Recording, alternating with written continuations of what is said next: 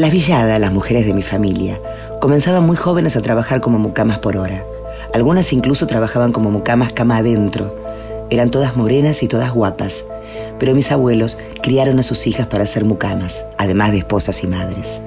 Fue lo único que les enseñaron, además de ser buenas personas y no quedarse jamás con nada que no fuera suyo. Nunca las alentaron a estudiar, nunca las alentaron a tener una vida independiente. Es un recurso el de usar el cuerpo como herramienta de trabajo. Las hay que se casan, las hay que van a limpiar las casas de otra gente. Gozan de libertad, saben que pueden hacer dinero rápido, que es solo una cuestión de horas, poner el cuerpo y ya. Un delantalcito humilde y guantes de goma para no dejarse tocar por la mugre de los otros. Entre las hermanas armaban cadenas de buenos patrones e iban recomendándose, se reemplazaban, se ayudaban, se buscaban a la salida del trabajo y volvían juntas en colectivo. Iban juntas a bailar, se contaban secretos. Ninguna terminó el secundario, pero habían sido instruidas para limpiar inodoros ajenos, tender camas ajenas, cocinar para otras bocas y nunca robar nada.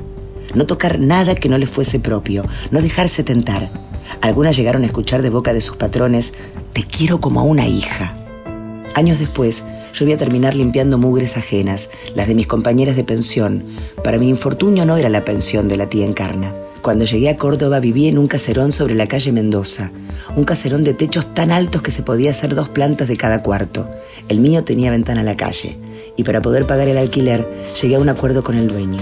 Una vez a la semana limpiaba todo ese caserón, pieza por pieza, y también la vereda. Una noche sucede. Vivo en aquella pensión de barrio en Córdoba capital, al salir de la universidad, caminando por una calle desierta, un auto frena a mi lado y el conductor me pregunta qué estoy haciendo. Vuelvo de la facultad, le respondo. Pero él no me cree. Entonces abrevia el trámite y me pregunta cuánto cobro. Arriesgo un número. Él acepta. Fue breve, intrascendente. Ni siquiera recuerdo su rostro ni su cuerpo. No es un asunto que merezca su efeméride. Al irme a dormir después no sentí nada. Ni culpa, ni placer, ni enojo, nada. Quien duerme aquella noche es la mitad de mí misma. La otra mitad comienza a ser devorada por el destino que le han programado. Ser puta. Una ejerce la prostitución así. El padre ha hecho lo que pide el mundo. Le ha pedido de todas las maneras a su hijo maricón que no sea la futura travesti, la gran puta, que no viva, que negocie con Dios y viva sin vivir, que sea otro, que sea su hijo pero de ninguna manera que sea eso que quiere ser, eso que quiere manifestarse. Pero ¿cómo ocultar esa revelación? ¿Cómo puede uno ocultar eso que se da a conocer desde el corazón de la piedra? Eso que estuvo oculto toda la vida dentro de esa piedra, esa forma para ser vivida, no solo manifestada, esa realidad imposible de rastrear, de saber cuándo comenzó, cuándo se decidió que fuéramos prostitutas. Pero el cuerpo se adapta, es como un líquido capaz de adaptarse a cualquier forma. Los músculos se endurecen o se engorda, se blinda. El blindaje es total. Los ojos se amurallan. No es posible ser esa prostituta sin antes proceder a una anestesia total. Llega una noche en que se vuelve fácil. Es tan sencillo como eso.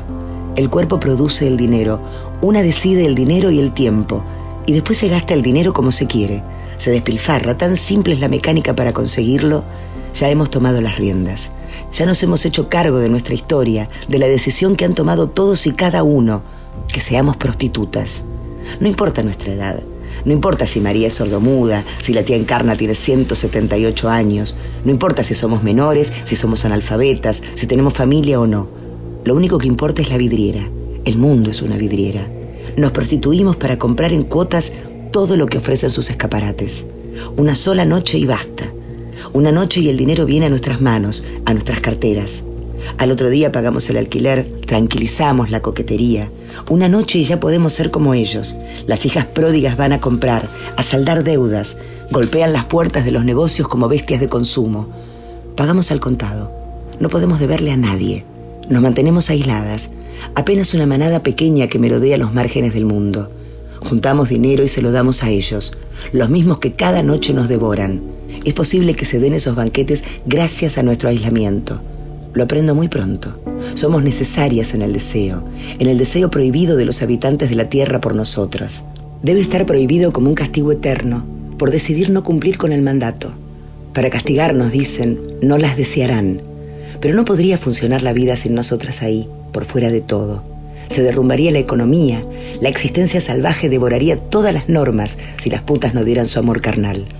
Sin las prostitutas, este mundo se hundiría en la negritud del universo. Camila Sosa Villada, Las Malas, en libros de cuarentena.